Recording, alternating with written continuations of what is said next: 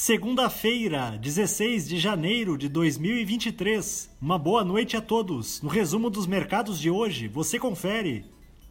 O Ibovespa terminou o dia em baixa de 1,54% aos 109.213 pontos, pressionado especialmente pela queda no preço de algumas commodities, como o petróleo, pelo fechamento dos mercados nos Estados Unidos e pelo crescimento da percepção de risco fiscal nesta sessão.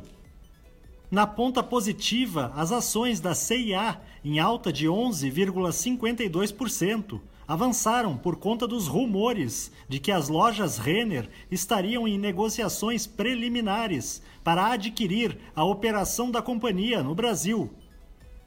Na ponta negativa, os papéis da Vale, em baixa de 1,67%, acompanharam os preços internacionais do minério de ferro, que recuaram com o cenário da demanda pela commodity afetado pelo aumento no número de mortes por Covid-19 na China. O dólar à vista às 17 horas estava cotado a R$ 5,15, em alta de 0,83%.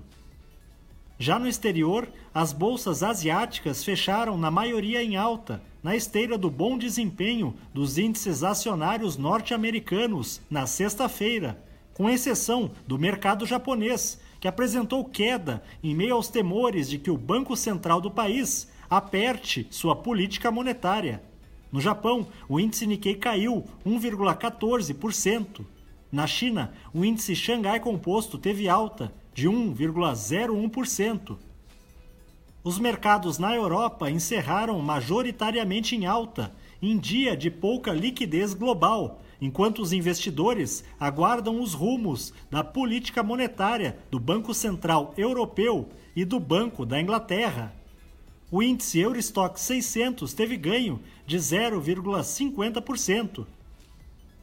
As bolsas americanas não operaram hoje devido ao feriado em homenagem a Martin Luther King Jr. Somos do time de estratégia de investimentos do Banco do Brasil e diariamente estaremos aqui para passar o resumo dos mercados. Uma ótima noite a todos!